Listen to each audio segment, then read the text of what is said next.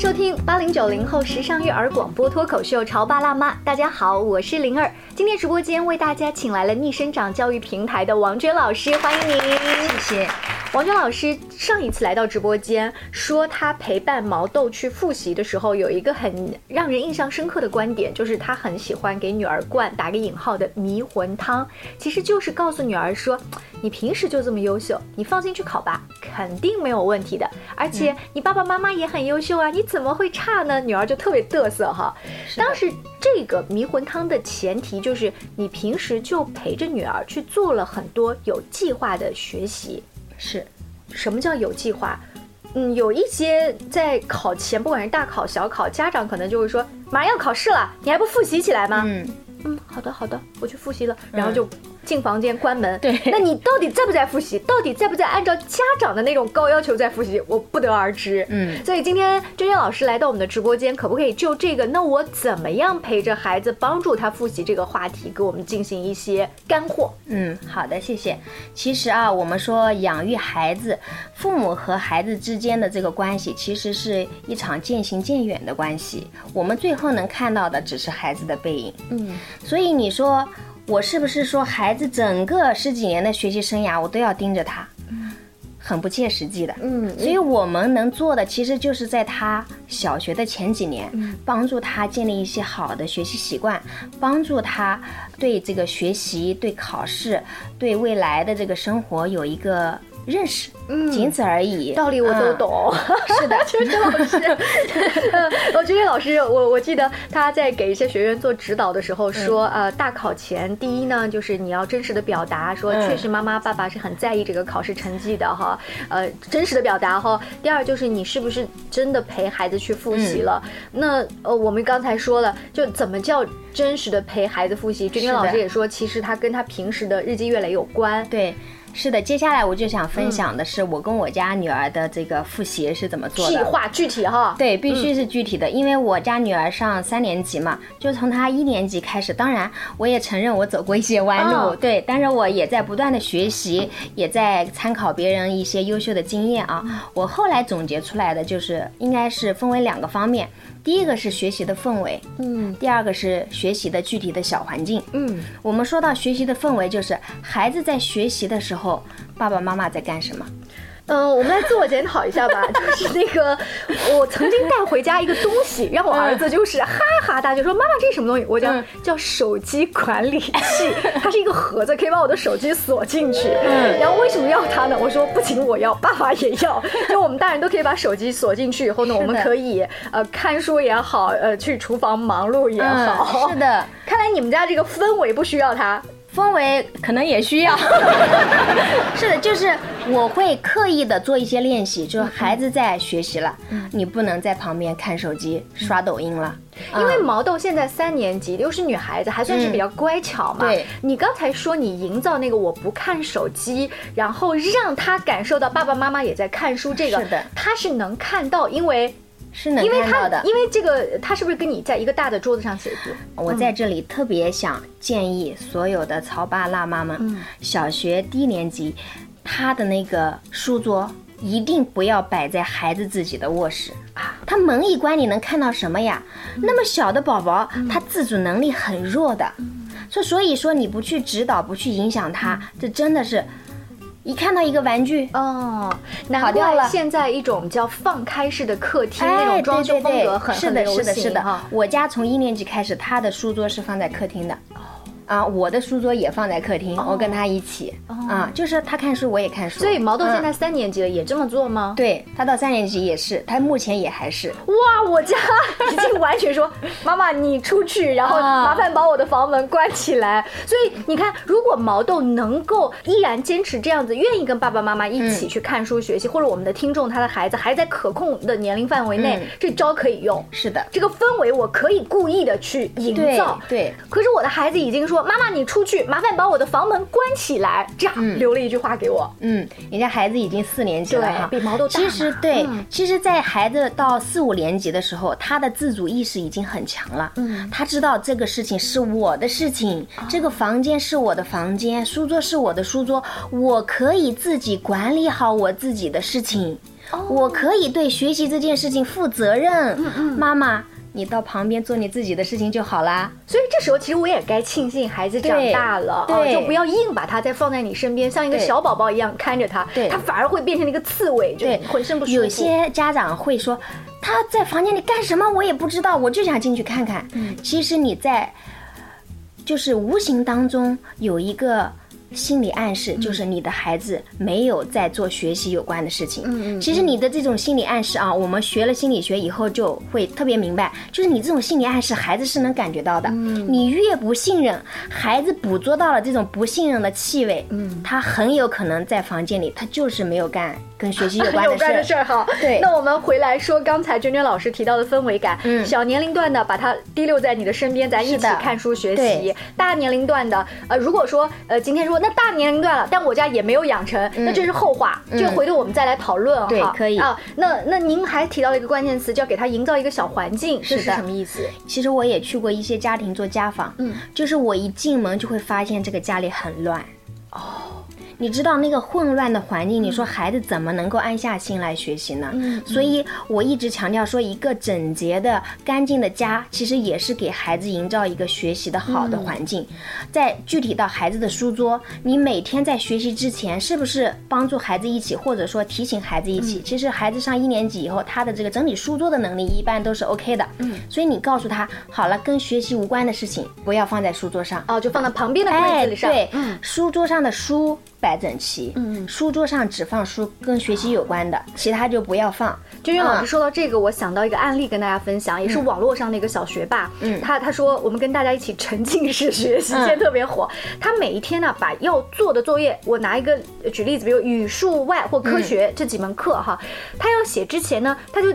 拿在这个文具盒旁边，嗯，那有一个摄像头对着他，最后他妈妈帮他拍的视频是加速的，就是他说我们来感受一下一个小学，比如二年级的孩子要写完以上的作业要多少分钟，最后神奇的发现可能半个小时就已经写完了，然后这个孩子始终是把这四本书或者是五六本的作业就放在你的面前，他不用再起身去去柜子里拿，去书包里拿，对，就是很清爽，是的，是的，是的，是的，嗯，这个这个非常的好，就是孩子。他知道自己需要做什么事情，他每做完一项放到一边，哦，你看我完成了一项，就像我之前我们说做作业计划的时候，这一项完成了打个勾，他的成就感、价值感就起来了。好，我休息以后我再攻第二项，第二项写完了，哎呀，我这个又完成了。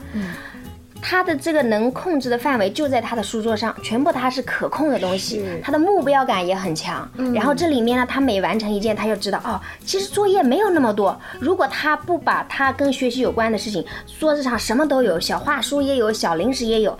他会觉得哇，我有好多事情可以做呀，嗯，反而这个时间和这个战线会拉得很长，对外延了，对，所以这是娟娟老师强调的，不仅是考前，还是平时的学习，一个是氛围感，氛围感其实是抽象的啦，就是你整个居家，你是不是呃强调学习这件事儿，爱读书，那么小环境具体到就是家里是不是整洁，是不是会归纳，对。对吧？它的条理性是不是强？是的，嗯，好，嗯，那呃这个是平时的学习习惯的养成，那娟娟。老师也强调说，那你到底有没有帮助孩子去建立这些东西呢？看起来您并没有强调各科的具体的那个学习的方法跟技巧。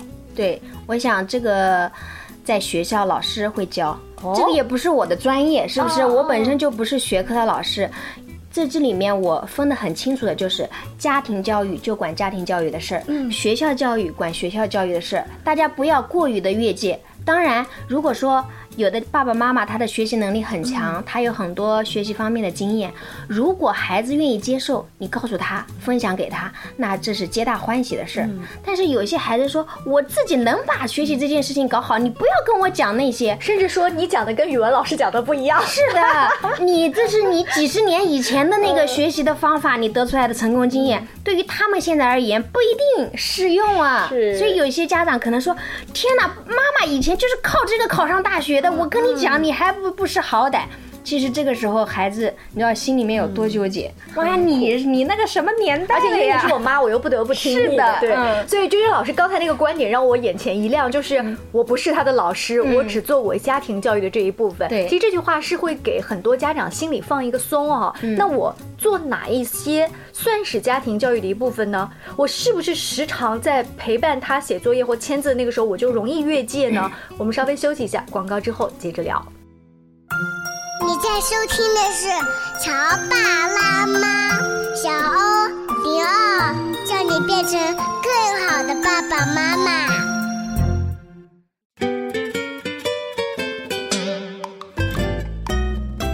广告之后，欢迎您继续锁定《潮爸辣妈》。我们的节目星期一到星期五的傍晚六点半哦，哈，第二天上午的十一点钟都会重播。大家在像呃阿基米德啊、喜马拉雅、蜻蜓啊这些在线的 APP 当中，也可以听到我们的节目。那呃，君君老师来自逆生长教育平台，她平时的工作呢，就是给家长去上一些有关家庭教育理论方面的课。这刚好是你刚在上半段的时候强调的，是就我不是教语文、数学、英语这些本身哈。对那您再来给我们分析一下，我一不小心有可能犯了哪一些在陪伴学习过程当中的具体的错误？具体的错误，一般情况下，我们在我的咨询、我的课这些家长当中，他们很多的就是我让孩子这样做，孩子不听我的，嗯啊，我觉得孩子做作业注意力不集中，爱做小动作，嗯啊，这个时候家长可能就会过去了。但是这个难道不是家庭教育的一部分吗？难难道呃注意力不集中，我还只让班主任老师去帮我盯孩子吗？可能我刚才表达的不是很清晰啊，就是我们关注的点是什么？嗯，很多家长就觉得你这个学习的事情，我要来帮助你监督你，我是这个意思，就是说孩子本身可以做的事情，你说这一题，这题你怎么搞成这样？是应该这样写，嗯，就是会把孩子的这个笔拿过来替他写上了。哦啊、我见过这样的家长，你应该这样写。呃，孩子本身弄得很好的一件东西，一个作业完成了，妈妈觉得你这写的不行，把它擦掉。对，对，这这种事情太常见了。其实我想说的是，这个作业他交上去，老师会给他评分的。如果是他写的真的不合格，老师会可能会打回来让你重写的。学校老师他这就是他的本职工作呀。嗯，那有一些家长为什么会对这写字儿出田字格呀，然后把它擦掉、重写，甚至把本子撕掉哈？嗯他真正不能接受的是什么呢？是第二天被老师在群里艾特吗？嗯，这个话题可能要聊的话，可能会有一点深了，因为有很多的父母，特别是有一些妈妈啊，她跟孩子有一种感觉，就是共生的感觉。哦，他觉得孩子好了就是我好，孩子受批评了就等于我受批评，所以他接受不了他的孩子迟到，他接受不了他的孩子在学校被老师批评，他好像就是我自己被批评了一样。好，嗯这个延伸呢，确实它是一个更加值得去探讨的领域。嗯因为呃这样子的话，其实你可以帮助孩子成长，然后自我。也得到一些成长。那我们再回来，呃，看说、呃、陪伴孩子复习的时候，我强调我不是各科具体的老师，我只是陪伴孩子去养成那些学习习惯的时候，你在家里陪毛豆啊，呃，我记得您说你强调他写完一个作业我就划掉一项，嗯让他有这种成就感，甚至是记录时间，提高效率哈。嗯还有一些什么样具体的措施在考前，然后会真正的陪伴他落实到复习的计划里。嗯，因为我家孩子三年级了，正常情况下，经过我们九年义务教育的很多孩子，他非常知道，在学校老师就会说，今天复习第一单元，重点是写生字，啊，你回来以后，我觉得一句话特别重要，就是孩子，你需要妈妈的帮助吗？嗯嗯嗯，毛豆大部分需要还是不需要？大部分不需要，他觉得妈妈很烦。他说：“妈妈，你坐我旁边，嗯，嗯我不舒服。”我说：“好，那我回到我自己那边去啊。哦，就是他其实说句“妈妈，你坐我旁边”，就是他的需要而已。啊，对他不需要我坐在旁边，那我就不需要，我就干净利落的退出就好了。你不需要，你说我不帮你搞，你会吗？对，我以前也确实是走过弯路。这个老师说了要报听写，要妈妈报。他说：“妈妈，这个学校老师已经报过了、哦啊，订正的我已经订正过了。”他说：“等有需要的时候，我家那个时候就已经很清楚了，哦因为那个时候我已经在学习了。等我有需要的时候，我会叫你的。”那你会被他这句话怼回来，就瞬间冷静了吗？我心里面也会有一点，一开始的时候会有点不甘。天哪，我是你妈呀！真是怎么这样讲话不客气？但是后来我又很庆幸，他有非常清晰的自我认知，嗯，他知道什么时候需要我，需要帮助，什么事情他是自己可以完成的。嗯嗯，就是不断的，我我听说有一句重点，就不断的问孩子，你需要妈妈的帮助吗？对，也不需要不断的问，你就问。他不需要，他讲了以后你就赶紧走 就可以了，撤了就行了。嗯，哎，一般啊，你所接触到的那个学员，嗯，那些孩子们说，妈妈或者爸爸，我需要你的帮助，多少都是一些什么方面的需要？是具体的题目吗？或者是报听写这样子陪伴式的事物吗？会有啊，像像我家就说，妈妈这题我不太会哦。嗯，我家孩子也跟我学会了这种正向的表达，说妈妈我需要你的帮助。嗯嗯啊。因为之前我也会跟他讲，你不需要我的帮助，让我走。然后我后面也会补一句话说，如果你需要妈妈，妈妈随时都在。啊，他就知道了。嗯，妈妈这题我不会，我说，哎，我来了。这个时候你一定要精神饱满的说，嗯，来了，不要说你等我一下啊，我这边还有点事没搞完。嗯，你需要我的帮助吗？嗯，就算你现在不需要，妈妈随时都在。这句话是让人很有底气的。对，就是妈妈一直在他身边。对，嗯，呃，我们家再再补充一句啊，就是我不需要你，你来了你也不会。就是每次这个时候，我会继续扮弱。对对对对，你不要找我，你不要找我。是的，但是你说，嗯，有时候我也会跟孩子说，我说学习方面是的，我说其他方面你有需要我，你也可以找我。哎，这句话我觉得很有力。嗯，就是我们做呃，现在小孩真的有一种讲法，就呃，小学现在学我们小时候的初中内容，初中在学咱小时候的高中内容。是的，你慢慢的辅导不了的时候，那我吃喝拉撒我可以帮你搞好呀，后勤对不对？是的，是的。呃，这句话就更有爱。对，嗯，那孩子时刻能感觉到我是被支持的，我是有帮助的，这个就是我们之前讲的他的安全感的来源。嗯嗯，你需要的时候，妈妈随时在。其实孩子有的时候啊，就是坐在那个写字台不动，妈妈我要喝杯奶。嗯，哎呀，屁颠儿屁颠儿的就跑过去给他端杯牛奶。这时候我们做妈妈的也有一种说，哎呦，好歹。我能进来找个理由进来看一下你在干嘛？是的，是的，是的，是的。嗯，呃，今天我们在讲这个具体陪孩子怎么做复习计划的时候，我还有一个小的经验跟大家分享，就是现在的孩子多少都从老师那儿知道，他们有一个所谓的叫复习资料，呃，老师会给他们要打印嘛。嗯。那他就知道说总共有八个单元，我至少要看八个单元的生字词，嗯啊，或者是有多少首古诗词，你让孩子先列。对于这个科目，你整个要复习一些什么样的东西，就先罗列出来。嗯，罗列出来之后，哪一个是他的弱项，哪个是他的强项？孩子是知道的，知道。那我们剩下，你看，你做一张时间表，就是最后，比如月底考试，你离现在还有二十天的时间，或者十天的时间，你想怎么把这个刚才我们说的背生字词啦，或者背书了，往这张表格里填？最后我会发现，孩子他自己会说，嗯，我觉得语文我可能用个三天，嗯，数学我可能用个一天。英语我可能用个半天，嗯，就是他会合理的往这个填，填完之后你再跟他说，你确定你三天能搞定语文吗？你这个生字词有点多哎。那我们是不是哎中午也辛苦一下？我们搞一个三天半、四天这样子的话，孩子就通过那个表格，就脑海当中是有一张全景的计划图。是的，你这个工作做的很细致啊，就像我给孩子列每天的作业计划，其实是一样的啊。你把他需要学习的、需要准备的东西可视化以后，叫可视化，对他心里就很清楚了。对，不然的话他都装在心里，这是混乱的，是混乱的。没错，这有点像。咱们大人的工作计划，对对，是一盘浆糊。对，但是当这个方法我在节目当中跟潮爸辣妈们分享之后啊，说实话，他也会遇到一个问题，就是孩子嘛，他实操的过程当中啊，那我不按计划来，我我我就是。抠一点酱油下来，明天啊，就是又出去喝一瓶牛奶玩一下。那他没有完全按照计划来怎么办？这是非常常见的事儿。就是不管是我们在列复习计划也好，马上暑假来了，还有暑假的计划，我们家长心里边一定要清楚，这个计划不是说我写出来以后我就百分之百坚决执行军队化管理，嗯，这个是不切实际的。所以说，我们还有一个重要的工作就是，我们先执行一段时间。嗯，看看这个是不是真的符合我们的习惯，符合我们自身的学习节奏。然后灵活做调整。您说的，我们执行一段时间，如果是一个年初或一个学期初，嗯它这种一段时间啊还还行。如果你看马上就要期末考试了我没有这个一段啦，嗯，怎么办？所以我家是这样子的啊，比方说时间很紧了，嗯一个星期，然后如果我一天复习一单元，很明显不够，嗯，对吧？那我就调整一下，比方说某一天复习两单元，嗯。啊，当然也有可能，比方说到最后两单元真的很累了，嗯。然后又临近考试很紧张了，我的效率也知道上不去了，那我就适当放松一下，嗯，开始的时候，可能比方说我把文章读一遍，什么段落大意，什么这个主题思想生字，像小学有什么近义词、反义词，什么 A B C C 类的，A B A C 类的都读一遍背一遍。